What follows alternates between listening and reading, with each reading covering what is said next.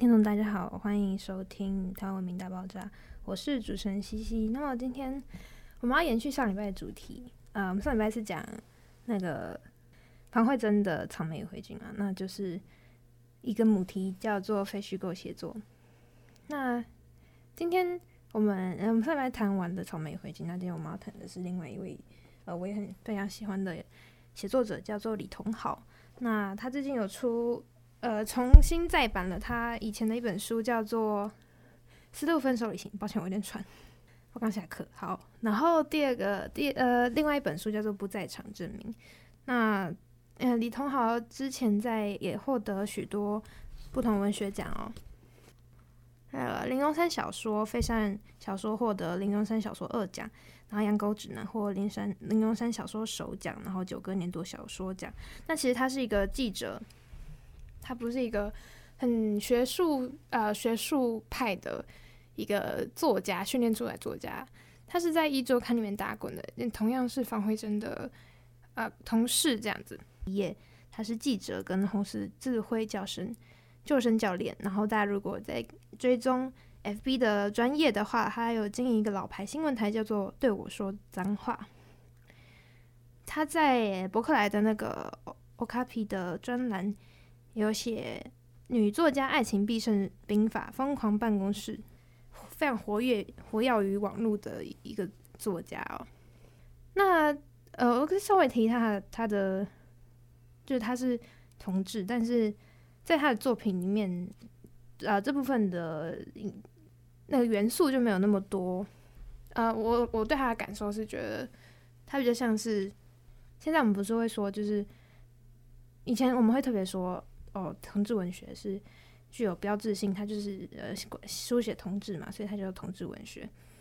那李桐豪身上，我会觉得他呃他的他反而实践了真正的就是人就是人，然后不管什么性倾向，但我不是说呃特立出来的同志文学呃是不好的，我是我的意思是呃到现在这个时代，其实我们可以从他身上看出来，呃我们现在。也越来越就是不会再去那么在意人与人之间的差异的界限，就是慢慢消灭了这样。好，这是题外话。好，那我继续讲哦。呃，我我个人，我们先闲聊一下好了。我个人是觉得，就是因为李同豪的我刚刚念的那一段介绍啊，他的背景介绍，其实在他的书上面，就是在那个书封那里都都是这样写的。然后我个人觉得一个非常有趣的地方是他自己写说他是红十字会救生教练，但这我可能是过度解读那个文本。不过就是他写的内容里面，他的丝路分手旅行那一本，呃，就是稍稍微那一整个旅行就是在说他为了逃离前任给他的诅咒，然后前任说你到三十岁还这样混吃等死，那你就以后都会这么失败的意思的那个诅咒。呃，李桐豪想要证明这个组织不是真的啊，他想要去破咒，所以他踏上了旅行。然后我觉得那段旅行对他来说，呃，既是分手，他的名字叫做“丝路分手旅行”。那个分手的意涵包含了他断绝掉过去的他与前任的那一段情谊，他要让自己往前走。第二个是，他要去破解人家对他说的那些诅咒。他要去证明，即使他这样混吃等死，他也是可以这样好好活下去。甚至在啊、新书不在场这里面，他们又他又重新和前任进行了一场旅行。但是，呃，我念一段啊，与前任在帐篷里相看无聊。他说起目前狼狈的感情生活，自讨之说。泳池、游泳池更衣室里，男孩脱下泳裤都是美丽晒痕，唯独他拿下泳镜，徒留深刻的岁月压痕。人到中年，事业有成，年终奖金买得起一只沛纳海，但宝贵时间再怎样都不止青春美好。旁听他人的痛苦，我得用力咬着下嘴唇，以防笑了出来。变老也并非没有好处，好好养生，活到见伤害你的人被他人伤害，那真是全天下最快乐的一件事。但见他爱上的像一条狗，又不忍心劝慰着你，又不是陈绮贞，别妄想一段旅行就可以离开一个人。人过中年还能像少年一样哭着笑着博取失眠，我羡慕的来不及了。你又有什么好戒断的呢？这段很有趣啊，因为他之前在写呃《四十分手旅行》的时候，他不也就是想要妄想一段旅行就可以离开一个人嘛？但他时隔那么多年，他回到现在，然后去写出《不再想证证明》这本书，看到别人重复他过去的样子，他就做到了，他就理解了真正贯彻了当初分手旅行要破解的那个诅咒。好，我刚刚讲了，我刚刚又讲到另外一个地方去了。我刚本来要讲的是，我觉得红十字会救生教练这一这一个东西很有趣，因为就是你想要去戒断掉过去的自己，然后向前走，你要去破解大他人对你的诅咒，我觉得都是一种呃拯救自己的概念。所以我当初看完呃《丝路分手旅行》的时候，我觉得。回头去看他的简介，会觉得他是一个救人的人，就是，嗯，当然，我觉得文学作品本来就这样，文学作品都是为自己写的，但是你卖出去，然后让别人看到，呃，引起别人的共鸣，引起我们的共鸣，那它其实就是在某些时刻，它是可能会不经意的去拯救你，所以红十字会教练、救生教练这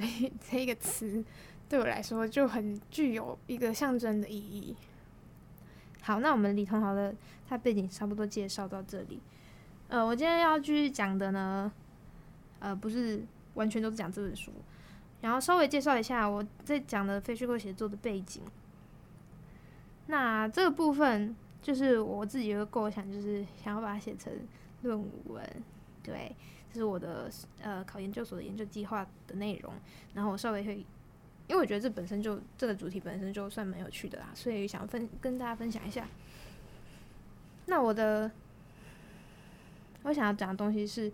呃，我之前有一直提到《一周刊》嘛，他们的人数人物专访写得非常好。嗯、那就是说我想要脱离学院派对于非虚构写作这个东西的限制，然后去书写，呃，比较。贴近就是大众生活所孕育出来的那种非虚构写作是这样子，然后为什么他们要这样写？然后我谈论这个有什么重要的意义？那还有一个点是说，就是呃，学院派有一个比较怎么说？这样不是贬义，就是 好也算是贬义，就是学院派容易结成小圈圈，这个很正常。人类社会就是会这样子，不管哪一个地方都会有小圈圈，但学院派特别特别的严重，就是会有那种派系战争这样子。那我现在转头去写记者，呃，像壹周刊啊，然后报道文学这类的东西，他们难道就没有派系吗？啊，或者他们的生态又是怎么样的呢？然后在这个时代，记者的写作功力啊，他他生所生产出来的文章跟。呃，学院派所书写出来的，或者说你说纯文学所书书写出来的东西有什么差异？然后，呃，有各自有什么样的特色？我想要去着重的是报道文学这一块，呃，记者所出产的文字是怎么样的？然后，很重要的一点是，非虚构写作其实从西方传过来的时候，他们是说，呃呃，这个概念是向文学借火，所以它本身其实并不是。很奠基于一个文学的东西，它其实是更趋近于实用的，呃，像是传记啊，然后科普文章啊这样子的。OK，那呃，我讲一个小故事好了。为什么我想要做这个主题？然后非虚构写作到底是什么？我们上礼拜好像也没有很特别的去解释它。那首先是呃，我在二零二零年的时候，那时候我去那个 Reach。职场体验就是政府办那个，然后去新店的崇光大学担任实习的社区专员。那社区专员就是现在大家都在提倡，就是那种社区创生、地方创生啊等等。所以呃，地方创生就包含了地方写作。那我刚好又是中文系的，所以就是当时的我我的辅导员就希望我可以协助这一块的呃这一块的发展。那时候我们社大就举办了蛮多的文史讲座，然后很多啊在地的民众也想要去参与这些地方文史的再建。那时候其实去参访了很多像里长啊，然后在地的居民啊，然后我们去实地访查啊，还有就是走庙之类的，很很有趣。然后那时候我们举办了三场讲座，包含讲呃杂志的编制啊，然后呃创意的非虚构写作这是重点，然后再来诶就是地理的实际走访。那文史的创意非虚构写作是那时候就是台大台湾所的萧志藩博士所讲的。那呃，基本上在学院派的角度来看的话，非虚构写作这个呃比较出力的比较多，然后呃发起的比较多的是都是从台大台湾所呃现任台湾文学馆的馆长苏硕斌所提出的。呃，他的专业就是在这个部分。呃，所以呃不意外，就是当然是 台湾所的博士生来讲，呃，在这之前呢，呃，苏硕斌教授是带领了台湾大团所的学生书写了非常多的非虚构写作的专案，例如中正那一天啊，然后台北散步地图地图这些，那其实。呃，不要讲那么复杂啦，不要只讲写作。其实很多东西，很多手法都是借鉴。就是我，我简单的说，非虚构写作，它的写作手法偏向于纪录片那种方式，就是它会给你很多环境的叙述，呃，包含人物的叙述，然后它会去从侧面的方式去描述一个人的动作、他的行为，然后环境呃所展现出的隐喻去互文，然后互文之后就会让你去了解。呃，这个人拥有什么样的个性？但是他不会直接点名的告诉你，哦，他就是很善良，哦，他就是很小气这样子。像之前有一篇写柯文哲，就是写出来就是他他会写说他吃三明治，那是董承宇写的，他吃了一个三明，那个有一个三明治从早上吃到晚上都没有吃完，然后他好像表现出他很珍惜书，然后。他很节俭这样子的那那一面，可是到头来有一些小动作又透露出他其实他可能在作秀。我觉得这很有趣，就是他不会直接点出来，但是会让读者去感受那个这个人物的个性到底是什么。我觉得这个比呃直接写出来好多了，就是一样是借用小说的手法，很多都是这样写的。好，然后再来那时候我那时候我在当主角嘛，就是我协助讲座的。筹办跟内容，所以呃那时候老师请大家分组，然后实地的去演练去写作，然后就有一个小组组员就问我说：“哦，我因为我举例跟他说，就是我认为《镜周刊》也是非虚构写作的一个代表，就是里面的人物采访。”他就跟我说，就是他觉得 《镜周刊》不就是新闻吗？然后然后《镜周刊》又那么多新三色文章，那真的可以算吗？那我当然。呃，因为我自己在中文系修课的时候是有修过类呃跟非虚构写作相关的课程的，所以我当然是觉得就是就是符合的。呃，因为在上课的教材里面有用到非常多《镜周刊》啊、《壹周刊》等等的内容。呃，所以我当时其实虽然我心里是这样想，但是其实我没有那么多的先辈的知识可以去跟他讨论说，哦，他就是可以去证明说。镜周刊文章就是非虚构写作，呃，当然其他疑虑也是因为，就算它不是一个很纯文学的东西哦。虽然他写出来的东西可能真的很好看，但是他的其他东西很综合起来，八卦啊，然后爆料啊这些，其实都呃相对来说是很没有道德的东西。而且现在台湾学术界在谈非虚构写作的时候，更聚焦在讨论呃像深度报道啊，大家应该知道报道者吧。然后再来是田野调查，就是一定要很实际去做这些东西。然后文史叙事，就是去做科普类文章，然后把历史讲得比较好的、好好听的故事啊。所以其实我很有疑虑啦。当时呃一篇已公开，然后专门讨论非虚构写作的学位论文里面是张环义写的，也是台湾台湾所的学生。然后他其实有讲说，呃，像报道他都有提到报道的。端传媒，然后呃，故事写给所有人历史有一个有一个网站是这样写，然后他后来有集资去写出一些书嘛，都是以非虚构写作的深度采访报道，然后去填补新闻空内涵不足的空缺，他认为是这样子的。呃，他那时候引用的一个人是二零一七年非虚构写作的观察报告，是由杨杰明写的，就是第一篇呃讲非虚构写作的专辑是在幼师文艺上面出现的。那时候杨杰明其实有提到《镜周刊》，但是这个人的学位论文却没有讲到《镜周刊》。我觉得这个是我们可以去思考一下。我觉得他可能本身就不认为《镜周刊》是一个可以拿出来说它是非虚构写作的东西。那但这也不意外啦。所以我想要回来写这个东西，就是这是其中一个原因，就是我受到了质疑，然后其他人也没有写出来。呃，我觉得。把一周刊的这些不止包含一周刊了，包含像最近专门谈文艺人物的《BIOS Monthly》，其实意思是一样的哦，就是他们这些文章都在网络上出现的，现在都是电子化。这些新媒体所生产出来的这些文章，难道不能被归类为非虚构写作吗？如果能被放到这个框架里面的话，非虚构写作的定义其实可以更扩展的。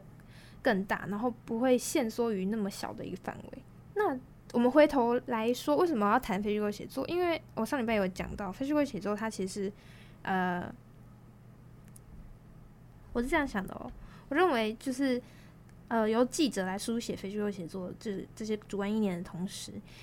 因为他们使用的是新媒体，这些就是很强烈，然后很及时的一个对话的性质，所以使他们在叙事上面，就是你不会。你完稿之后，然后你给编辑看完，然后你就发出去了嘛？那你不会顾虑到大众的想法？诶，不是，不是完全不顾虑。我的意思是说，就是他对话的空间就没有那么大。那在记者这个方面，这个新媒体的方面，就会让叙事的调整的弹性更大。然后它比较多元的视角也会驱使这个知识的传播更健康、更有建设性。好，那我们现在是主主要在讲非虚构写作，因为非虚构写作其实它是有一个写作伦理在的。呃，我们不谈。镜周刊其他的新三色文章，我们只谈非虚构写作这个框架底下所写出来的文章。所以这同时也是为什么非虚构写作能够写得好看，然后它符合一般的伦理道德，或是它在符合伦理道德当下，它可以尝试去传播更多元的东西。因为非虚构写作它就是要依据真实，它不能去造假，它不能去以讹传讹，它必须有严谨的田野调查。就算即使你是记，你只是一个记者。你都必须查证好，才能写出一篇文章。这是非虚构写作很严守的一个，呃，不能说是潜规则，但它就是必须要达到的条件。所以他写出来文章是不会像新三色文章那样子的。再来，呃，我们刚刚讲到，就是因为其实，呃，像《BIOS Monthly》，大家如果认识的，呃，肖怡辉的话，他写人物报道也写得非常的好，在。一个编辑的团队里面，在一个新媒体的团队里面，他们有没有所谓就是师傅带徒弟这样的概念，然后去写作呢？因为其实，呃，在资本主义的这个模型之下，新媒体这个产业，它不仅要顺应潮流，它其实是需要大量的人力，呃，去那个人力劳力去付出，去付出，然后去生产、生产、生产的、生产的，抱歉。那这个就是形成一个文文化产业嘛。我举个例子来说好了，嗯，董成瑜跟房慧珍，呃，他们是徒儿跟师傅的关系，就是董成瑜是先写，呃，先开始写，然后房慧珍后来进来。其实他们的关系是非常密切的，虽然他们不是文学作家，纯文学的作家，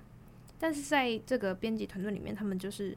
会互相学习，而且必须要通过董成瑜的房慧珍当初的稿子，必须要通过房董成瑜的审稿之后才能出才能出去。然后他会要求房慧珍写出人物的一些啊、必须写到东西，像是他的行为、他的特性，就是类似这样子的概念。我们今天讲了呃这半半部分啊、三分之一都讲了呃，就是有关于非虚构写作跟。新媒体这个部分的关联，那接下来我们当然是要讲说，我们一直接续我前面一直有讲到现代性这个东西，其实他们一样是息息相关的。我觉得非虚构写作在《镜周刊》的人物采访里面之所以会那么成功，是因为他写出的东西是很接、很贴近人物、小人物的生活的。我念几个标题给大家听听一下。就会知道那个多元性跟就是呃，想要让观众去了解这些人的东西是什么。好，人物专栏里面，李彤豪写，李哦，李同豪也是一周刊里面的记者 OK，他现在也是。李同豪写了一个标题叫做《这一年我们一起共享的女友》，台北细胶娃娃旅馆探查。而且，但但不是他不是完全只写一个人物，但是我觉得他去写到就是这些呃去使用细胶娃娃旅馆的人的心态是什么，他们心境是什么，那他们有什么样的故事？我们不再用一个很歧视的，就是当你这篇文章写出来之后，我们不会就是他会把那个人格写得很立体，他不会让我们就是说哦这样这样子的人就是不好的，就是肮脏的。甚至他的标签是这样讲：招妓啊、充气娃娃、洗脚娃娃、旅馆这些东西，如果我们平常看到的话，其实会会觉得啊、我们应该要绕到不要去看啦。但他写出来之后，就让大家了解，其实呃，这东西其实不是我们所想象的那样子。那呃，在以前有一个听众在年龄跟我差不多，应该二三、二二、二三、二四。这个区间其实应该有听过白领吧？这个故事，这个人物就是有一个，呃，他算是变性成女性，女性一个男生，而他生理性别是男性。然后他那时候用很多的不同的名字在脸书上面结交一些妹妹，然后他就带他们去登山，他也没有对他们做什么。但那些妹妹就是被，就是说难听点，就是被拐走了。然后我们想要，陈又金是一个记者嘛，那他也是，他算是纯文学出身的作家，但是他也是，同时也是记者的身份。然后他去写写的这一系列，就是有关于白领这个社会事件这个文章，叫做《寂寞的游戏》。他登出白领这账号后，我觉得这篇写的非常好。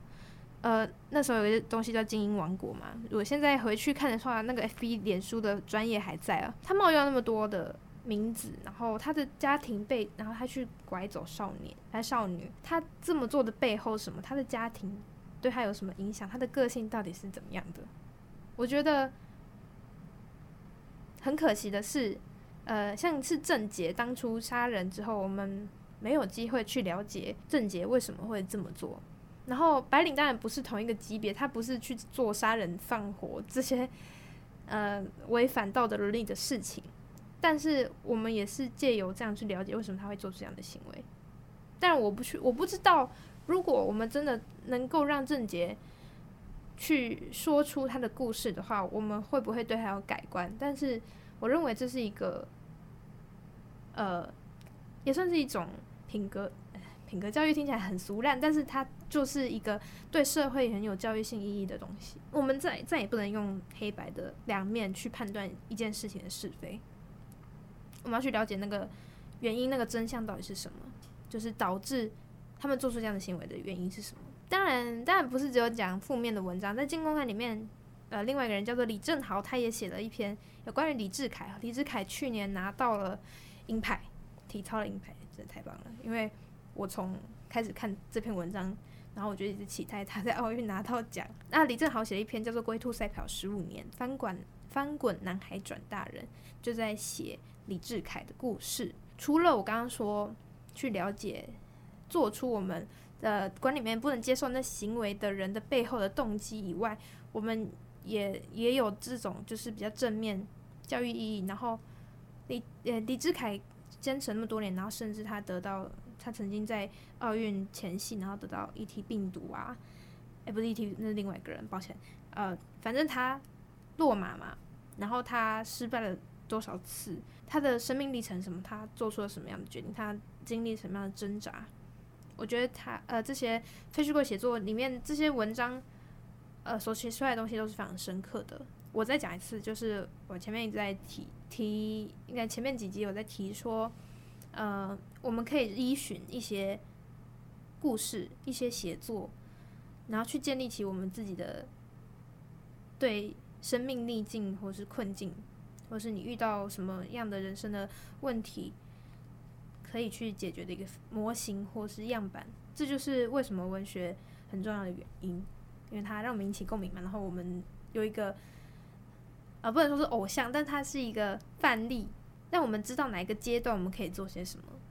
这是非常具有神话意义的东西。然后呢，我们刚刚讲完《镜周刊》，那我们讲一下那个《BE:ARTH Monthly》好了。那《BE:ARTH Monthly》里面就是甚至有采访过，反正我很闲。那个标题叫做“我们对废很讲究哦，拍片的深度梗，用技术搞笑”。哦，我觉得这非常的很酷。就是其实那一篇文章其实还蛮冗的。我我是喜欢那篇文章，但是我觉得它蛮冗的，因为它很长，但是还蛮符合反正我很闲的风格嘛。在小人物里面，由《金周刊》发起啊，《金周刊》其实不只讲小人物，它大人物小人物都讲。然后我觉得《B S Monthly》的。呃，他的性质比较偏向文艺界的方面，他甚至有访访像小宇辉，他也有访问过克拉奇，克拉奇就是唱那个，呃，那叫什么，玛丽亚，他有唱很多原住民啊、日语合在一起的一些歌曲。这篇的文章，这篇专访的题目就叫做“只是用和阿嬷交谈的方式写歌”。其实这个很很棒的一点是。有时候你会觉得文艺界那些人啊，文学界啊，艺术界那些人好像都怪怪的，然后其实也不知道他们在想什么。但是在专访里面，我们看到一个人的核心他是怎么样子，就是其实每个人特殊、每个特别的人也是最平凡的人。这是我觉得，呃，借由非虚构写作，然后去写出人的真实的那一面。去写出他们情感的核心，呃，所展现出来的东西。其实我想要谈另外一个点是说，非虚构写作其实它因应了一个东西，就是现代性的一个时代的潮流。因为我们变得资讯变得很发散，然后我们需要接收非常非常多的资讯，就是你要一时之间消化这些，其实不是一件很容易的事情。那非虚构写作就是用一个采用一个比较方方，呃，比较有效率，然后。同时不会让你觉得太疲倦的东西去写，然后去触及人的核心，因为其实呃，在坚固的一切都消失之后，我们想要回归的是我们我们想要追求的是我们心里的完整性，然后稳定性。但是我们在追求这些东西的时候，因为外在条件没有办法使我们的心灵是稳定的，所以我们必须去，我们反而必须去直面那些。在我们心中很黑暗，或者是嗯伤痛的一部分，这就是为什么我们这一这个世代 会很厌世吧？就是反而那种很很废啊、很很丧的性格才是真正的我们。那我觉得在镜中看的里面是真正有做到这些事情。好，今天好像都在讲这个议题，我们好像没有讲什么太多文本的东西，但是呃，我来不及讲太多啦。那我们可以预告一下，下礼拜原本是希望可以按照按表操课，但是呢，因为我觉得讲这个东西好像更有趣吧，是吗？我会尽量，我尽量找那个跟原本题目相合的一些现代的作品好了。对，我希望是这样子，因为在我们现在来到第五集嘛，对，来到第五集。我觉得可以稍微改变一下方向，调整一下我们的脚步。然后上礼拜有讲，万达得了，黄万达得了台北文学奖，现在是的首奖嘛，一代米要扛几楼？那这个东西发酵的非常的快速，这是一个迷因梗，但是我能，我觉得他作品出来之后会让大家更更惊艳一点。那可以先预告一下，就是之后。等到五月底，台北文学奖公布现代诗的文本的作品之后呢，我想要邀请万达来我们的节目，跟我一起讨论一些东西，就是可能讨论一下他的作品是怎么想的，这样。